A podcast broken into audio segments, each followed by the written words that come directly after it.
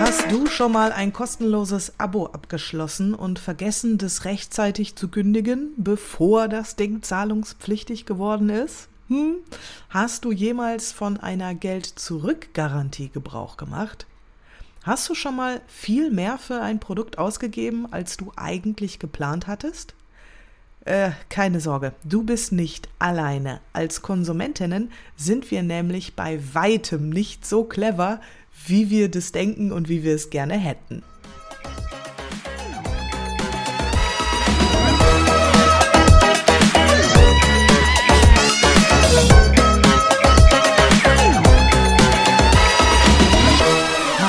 Ihr Schokobons, willkommen zu Diagnose Finanzmuffel. Ich bin Laura und ich erzähle dir was über Geld und Finanzen und zwar mit dem Blick einer Geisteswissenschaftlerin.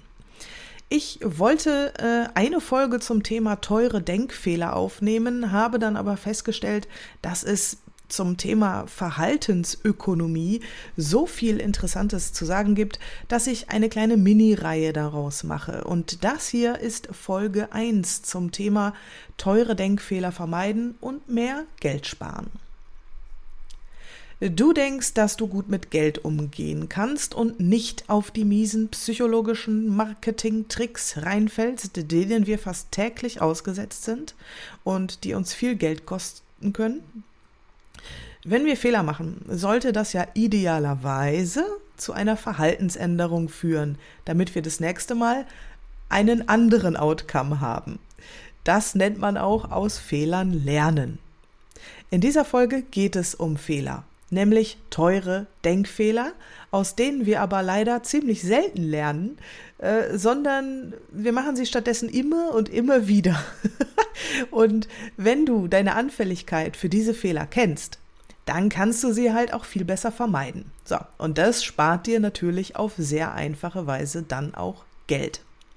Deshalb gucken wir uns in dieser Mini-Reihe jetzt mal ein paar verhaltensökonomische Prinzipien an, äh, aus denen teure Denkfehler resultieren, damit dir diese Fehler, naja, vielleicht nicht nicht mehr, aber zumindest weniger schlimm passieren. Wir sind letztendlich, wenn es um Preis- und Kaufentscheidungen geht, sehr viel einfacher gestrickt, als uns lieb ist. Das ist ehrlich gesagt schon fast lächerlich. Und deshalb ist es extrem von Vorteil, wenn wir wissen, wie unser Gehirn funktioniert, wenn es um Geldentscheidungen geht.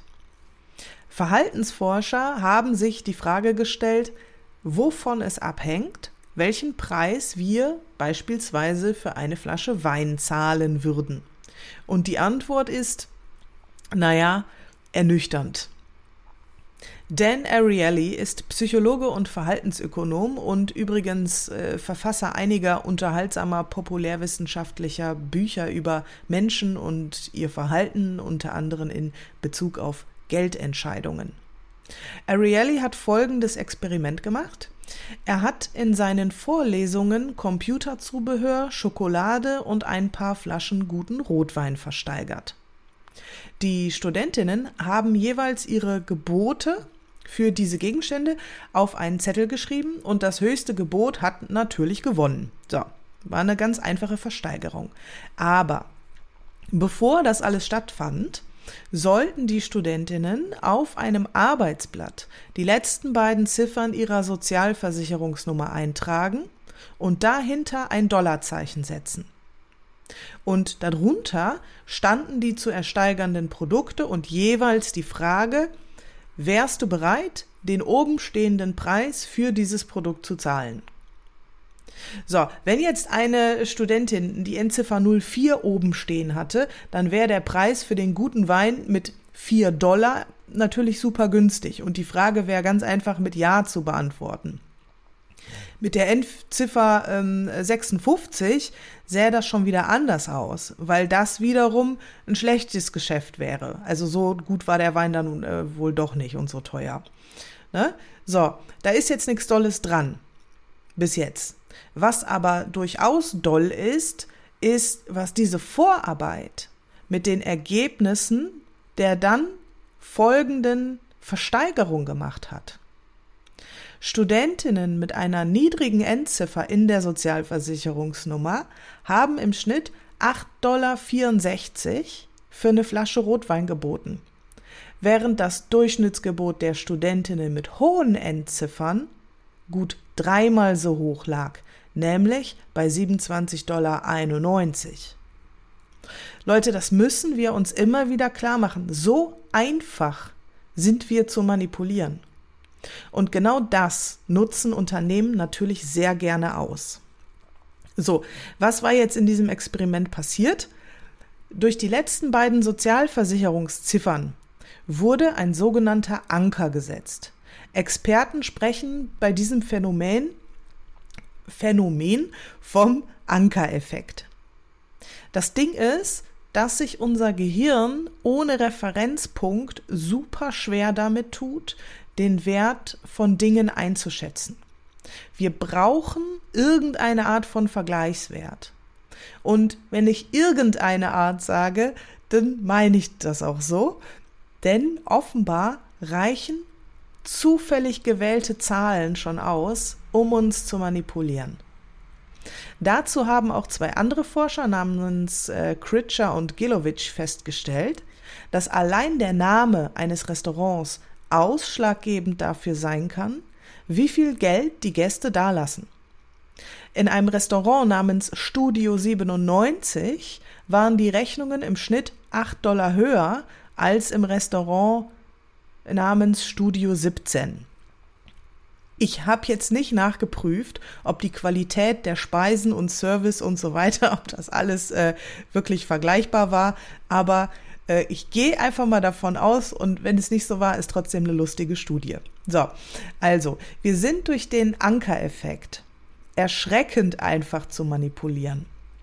Wie gesagt, unser Gehirn braucht einen Referenzpunkt, um zu entscheiden, ob ein Preis akzeptabel oder inakzeptabel ist. Und der Anker muss uns nicht zwingend vorgesetzt werden, sondern der kann auch sogar weit in der Vergangenheit in unserer eigenen Erfahrung liegen. Wenn wir den Preis unserer ersten Tankfüllung kennen zum Beispiel, äh, dann find, empfinden wir heute Tanken als unfassbar teuer, weil unser Anker eben äh, relativ niedrig lag. Gleichzeitig ist Telefonieren zum Beispiel ja irgendwann mega billig geworden, ne, im Vergleich zu früher, wo man noch für jeden Anruf und pro Minute zahlen musste und das total teuer war, wenn man selbst von Wuppertal nach Dortmund telefonieren wollte. So, und dann kamen irgendwann Flatrates und das hat sich, also ich finde, das hat sich lange an wie ein krasses, fast verbotenes äh, Schnäppchen angefühlt. So, in diesen Fällen arbeitet unser Gehirn mit bewussten Ankern und mit Heuristiken. Was sind Heuristiken? Heuristiken sind Abkürzungen oder Faustregeln, mit denen wir Schlussfolgerungen ziehen, ohne komplizierte logische Denkwege zu gehen. Mit Hilfe von Heuristiken können wir schnell Entscheidungen treffen und Urteile fällen. Heuristiken nehmen uns quasi die Denkarbeit ab und stattdessen greifen wir auf einfache Schätzungen zurück. Wenn wir zum Beispiel nach dem Preis für ähm, ein gutes Samsung-Handy gefragt werden.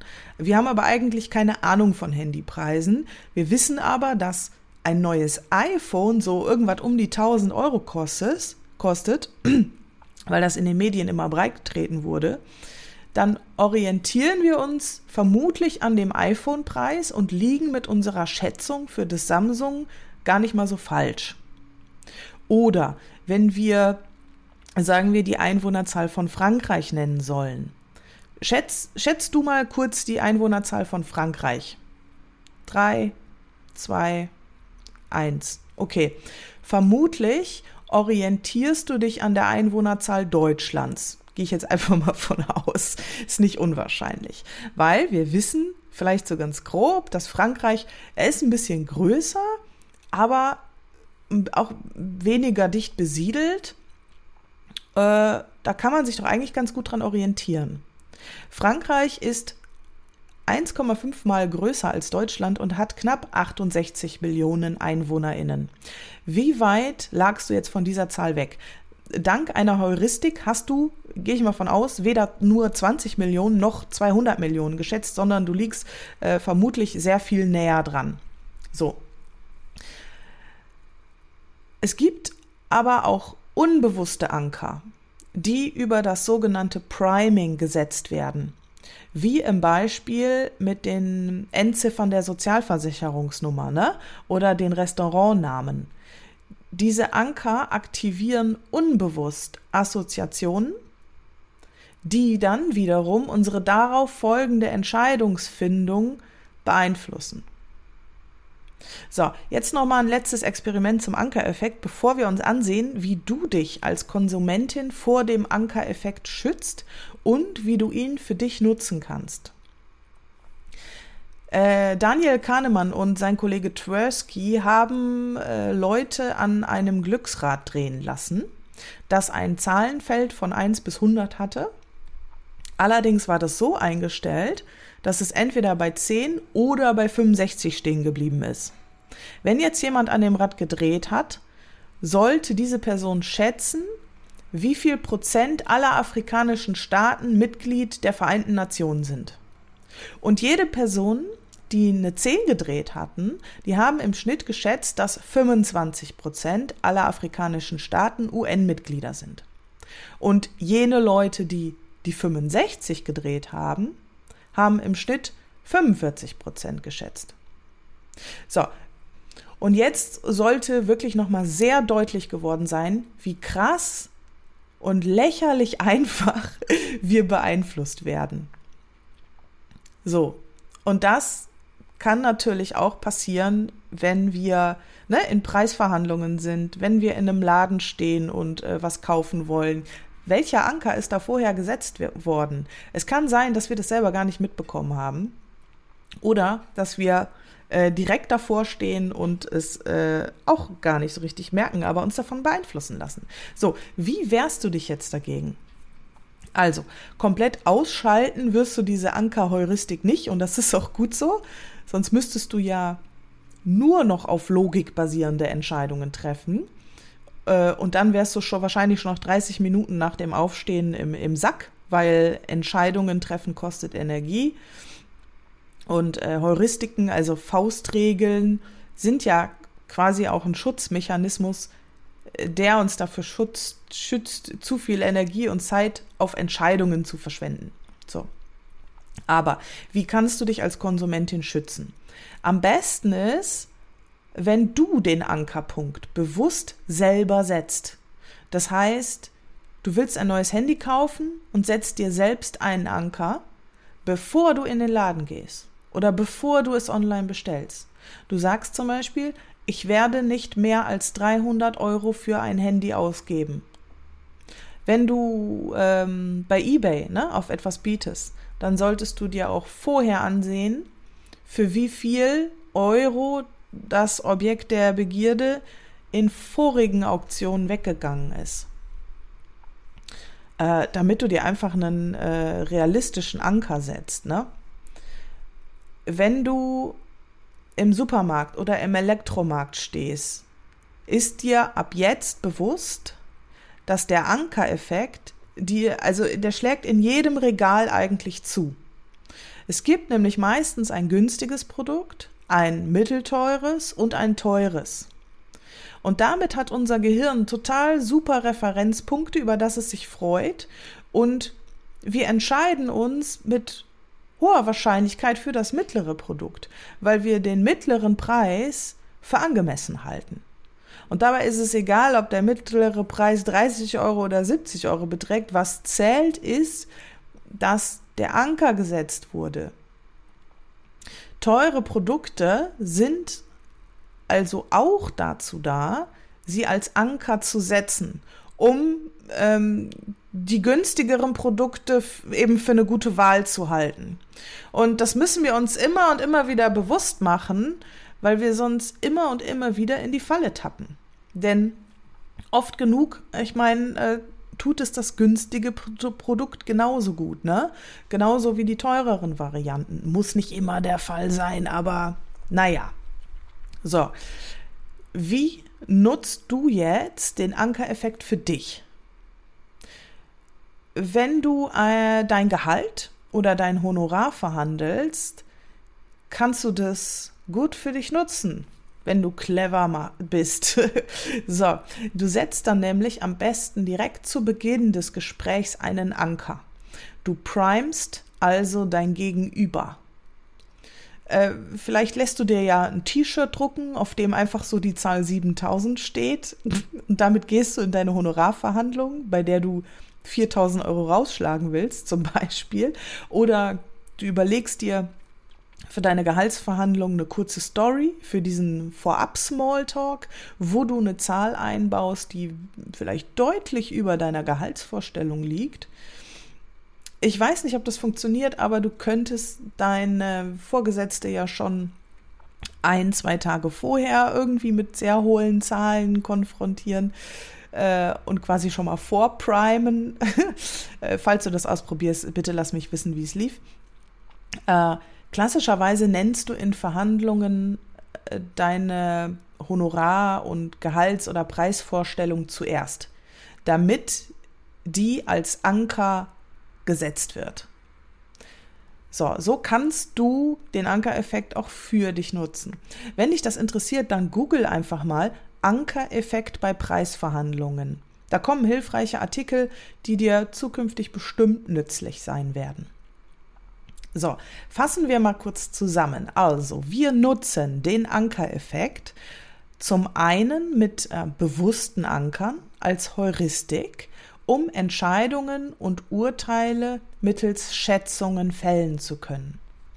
Zum anderen nutzen wir unbewusste Anker, mit denen wir geprimed werden, unbewusst für Entscheidungen und somit auch für Geldentscheidungen. Wenn wir diesen Mechanismus kennen, dann können wir uns besser dafür schützen, wenn wir als Konsumentinnen unterwegs sind. Wir können den Ankereffekt aber auch für uns nutzen, wenn wir in Geldverhandlungen gehen. Ne? So, das war äh, die äh, kurze Zusammenfassung des äh, Ankereffekts.